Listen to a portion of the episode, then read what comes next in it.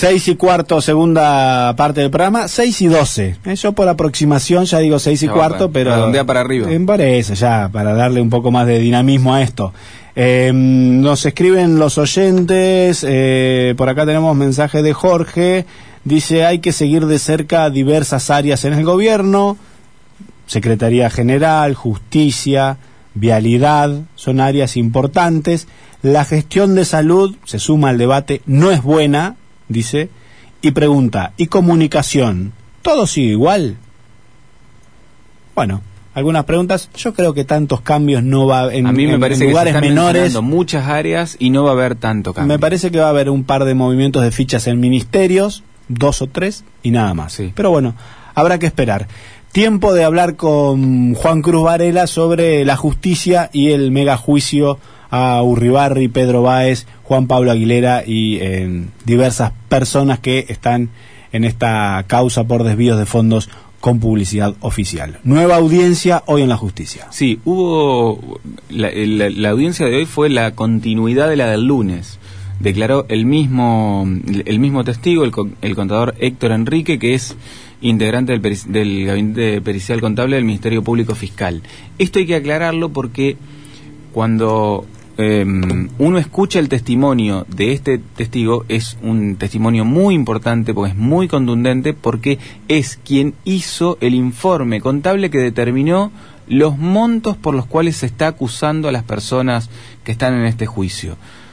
Eh, en el, en el caso de las imprentas, que hoy se le preguntó muchísimo por parte de las defensas, es quien determinó que la simulación de publicidad o, la, o los fraudes con publicidad o el desvío de, de fondos a través de la publicidad se da por, eh, por un monto de 24 millones de pesos.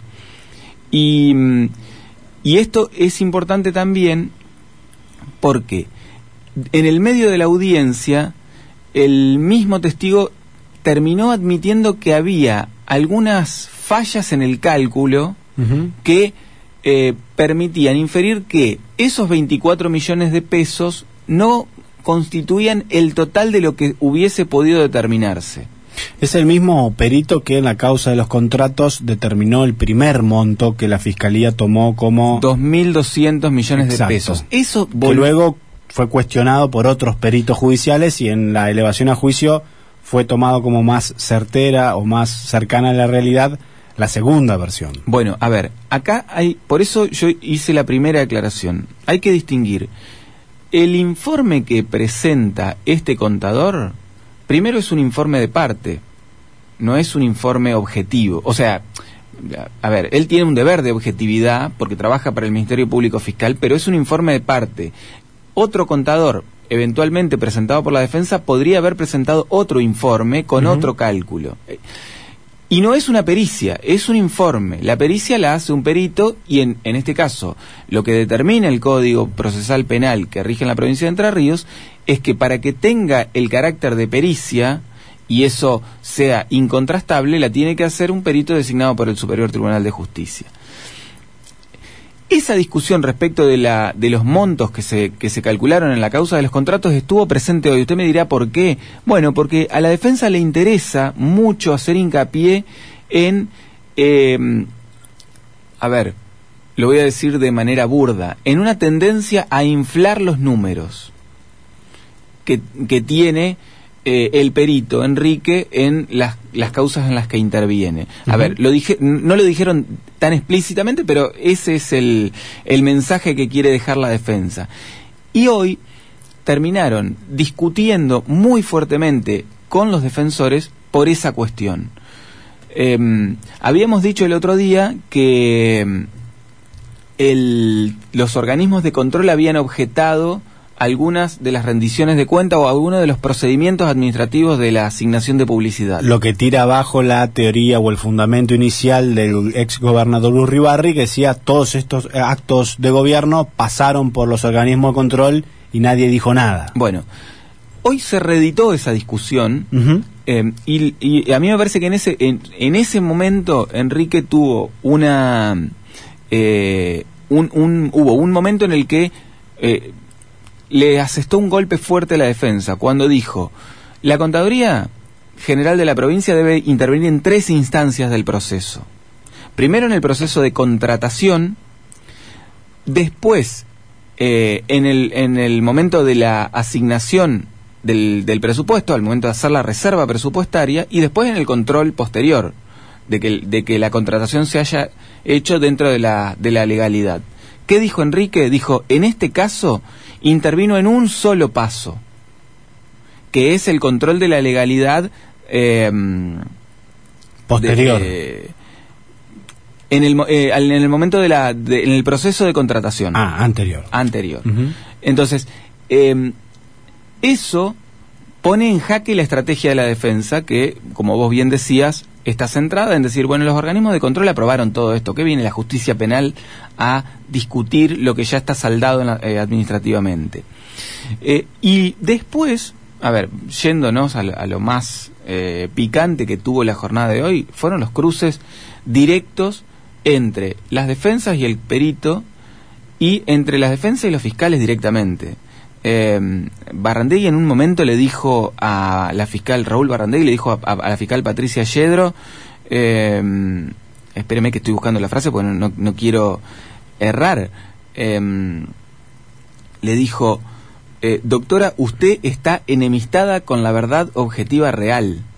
Es muy fuerte, muy fuerte. Una manera elegante de decirle mentirosa, ¿no? Sí, o, o- o que está o, que, o que está manipulando las Sí. pruebas. Eh, por supuesto, Yedro dijo no lo voy a permitir, intervino el, el, el presidente del tribunal. Después hubo eh, cruces permanentes. En un momento, eh, el, el abogado eh, José Velázquez, que es el defensor de Pedro Báez, mientras iba relatando la, el testimonio, porque también se daba que el, el perito, el perito, el contador, eh, les resultó irritante a las defensas. Eh, Las defensas pretendían, en un asunto complejo, respuestas por sí o por no. Y la verdad es que el contador no estaba dispuesto a dar respuestas por sí o por no, porque en, en muchos de los casos era difícil responder por sí o por no. Eh, y entonces eh, Velázquez en un momento enojado le dijo, ¿sabe qué? Conteste lo que quiera. El perito le dijo, mire, no me, está- no me falta el respeto, intervino el, el presidente del tribunal otra vez. eh, Se picó. Y se picó ¿Eh? feo durante, en, en varias instancias. Eh, eh, así que, bueno, esa, esa, esa instancia de, de- de discusión está permanente todo el tiempo, hay una tensión latente que explota a cada, a cada rato. ¿Cómo sigue este juicio? ¿Cuándo y cuántas audiencias de testigos quedan? Imposible saber cuántas audiencias de testigos quedan. porque Enríquez, Enrique declaró 14 horas Sí. casi. Eh, en el- ¿Finalizó su declaración? Ahora terminó su Bien. declaración. En el momento, en, en estas dos au- y, eh, audiencias debían declarar, estaba, había pre- estaba previsto que declaren ocho testigos, declaró uno solo. Oh. Así que el, el Tenemos juicio para medio semestre de 2022. yo no, yo no sé tanto. Eh, tengo una duda respecto de qué pasará en la feria, si eventualmente est- esto se prolonga. Eh, un juicio no puede estar suspendido por más de 10 días. Ah, buen dato ese. Con lo cual, porque podría que- que ser declarado nulo. Con lo cual el juicio, si no termina antes de fin de año, deberá seguir en enero, entiendo yo, con esa, con esa prescripción del, del Código eh, Procesal Penal. Sobre todo en un juicio como este, en el que los formalismos siempre están siendo muy cuestionados Sí. para ver si alguien pisa el palito, comete un error y podemos anular gran parte de lo avanzado, ¿no? Sí, bueno, a mí me parece que lo que pasó hoy, eh, a la, defen- la defensa lo va a usar precisamente para plantear una nulidad que puede hacer caer gran parte de la, de la causa de las imprentas. Se imputó por un monto que no es el monto efectivamente eh, Real. real, digamos.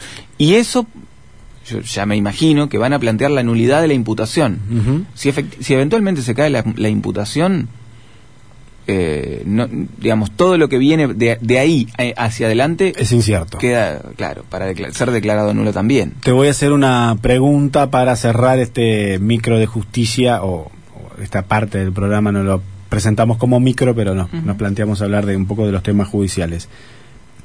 ¿Va a perder este juicio una fiscal? Bueno, difícil saberlo. Usted me está preguntando por el jury a la procuradora adjunta Cecilia Goyeneche. Que ya está definido, como adelantamos aquí y en distintos medios. Sí, el, la, la votación no ha terminado, pero ya está, es- eh, ya está de- decidido por los votos que hay Por el momento que mm, se va a abrir una causa, digamos, se va a abrir a, a, a un, a, a que el jurado de enjuiciamiento determine la, la, conducta de Cecilia Goyeneche. Un resultado tenístico Sí, de un set Sí. apabullante. sí, sí. Usted tiene información, parece. No, no, veo, veo un 6 a 1, pero Sí. para abrirle juicio, Ah, yo, n- a ver, yo Yuri no- no- a a, Cecilia Goyeneche. Eso, eh, yo no quiero entrar en aseveraciones temerarias respecto de tal votó de tal modo en esta, en esta cuestión, tal votó de tal modo en la otra. Hay tres cuestiones que se tienen que resolver. Eh, Está determinado que se va a abrir causa contra la, la procuradora adju- adjunta y después no está determinado qué es lo que puede pasar con el procurador, es decir, si se forma causa, pero antes que eso, si el jurado de enjuiciamiento es competente o no. Y después me parece que va a salir que no. y después está pendiente eh, de discutir, porque eso no lo ha discutido todavía el, el jury, quién va a oficiar de fiscal en, la, en el juicio a la procuradora adjunta. Debería ser el procurador, porque es lo que manda la Constitución y la ley. No está claro que eso pase, que eso vaya a pasar. Se debería excusar, creo, García por la relación profesional que tiene con, con Goyeneche. Bueno, eso, a ver, eso Jerárquico, la, si la se ley no, no, No no- lo no lo determina. Lo Bueno. que el problema que, ah, que, que se, que El se tema está es cómo en le este damos- caso es, primero, si se abre el jury, ¿quién, quién acusa a García? Si no se abre el jury, García puede intervenir habiendo forma, habiendo sido denunciado por esta en estas mismas caus- con estas mismas causales. Claro. Bueno, El tema es cómo darle un poco de transparencia, institucionalidad y seriedad a todo este proceso y que no se no se interprete como un cruce de facturas entre un sector y otro o entre una lucha de poderes. Bueno, para eso habrá que esperar eh, el, el resultado. ¿Por qué? ¿Cómo vota cada uno de los sectores que está representado en el jurado de enjuiciamiento? Por un lado, los tres vocales del Superior Tribunal de Justicia, un senador, un diputado y dos abogados de la matrícula. Es decir, la composición es tan heterogénea em, que, no está, digamos, el final está abierto todavía respecto de García y, y qué es lo que puede pasar con él. Y, de- y lo mismo si va a ser, eh, si se va a admitir que sea el fiscal o no. Lo que tampoco está de- de- determinado, eh, usted me preguntaba, ¿se ¿va a ser suspendida en el cargo o no Cecilia Goyeneche? Claro, porque eso implicaría que en el juicio de la mega causa Uribarri tenga que dar un paso al costado, por ejemplo. Sí, queda suspendida, no puede ejercer eh, sus funciones. Eso no está claro qué es lo que pueda llegar a pasar. Y, lo- y por último, lo, lo, mm, lo otro que este, está para, para determinarse son los tiempos. No.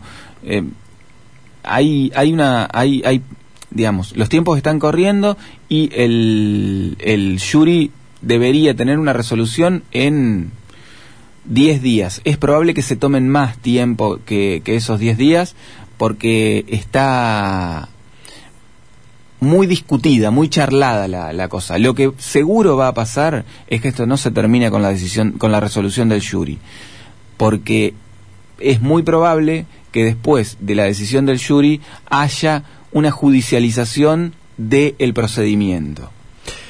Juan Cruz Varela y todas las novedades judiciales de la jornada. En un ratito nos metemos en el mundo de la educación.